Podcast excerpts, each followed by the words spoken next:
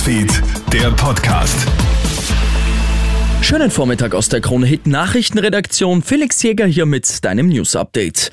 Die Fußballwelt trauert um Pelé. Die brasilianische Fußballlegende ist gestern im Alter von 82 Jahren gestorben. Pelé hatte schon seit Jahren an einer Krebserkrankung gelitten. Er hat den Fußball geprägt wie kaum ein anderer. Von der FIFA ist er gemeinsam mit Diego Maradona zum Spieler des 20. Jahrhunderts gekürt worden. Zahlreiche Prominente und Sportgrößen wie Cristiano Ronaldo, Neymar und Sergio Ramos haben von dem Brasilianer Abschied genommen. Die brasilianische Regierung hat eine dreitägige Staatstrauer angeordnet. Und von noch einem prominenten Namen müssen wir uns verabschieden. Modeikone Vivienne Westwood ist tot. Die britische Designerin ist gestern im Alter von 81 Jahren im Kreis ihrer Familie gestorben. Westwood war bekannt für ihre rebellische Art, war Wegbegleiterin des Punk in der Modebranche. Zudem war sie auch als Umweltaktivistin tätig.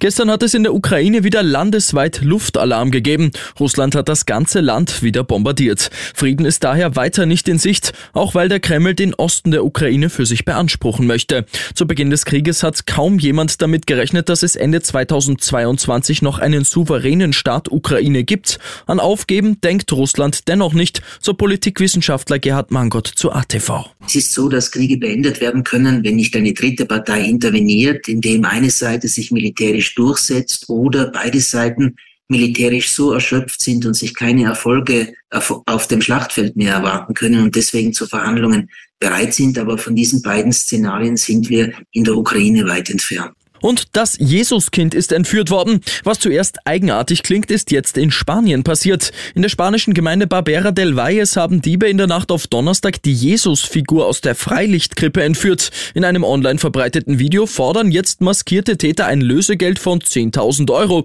Der Stadtrat hofft auf einen verfrühten Aprilscherz. Im Jahr 2005 ist die Figur aber schon einmal entführt, dann aber zurückgebracht worden. Ich wünsche dir noch einen schönen Nachmittag. Krone Hits, Newsfeed, der Podcast.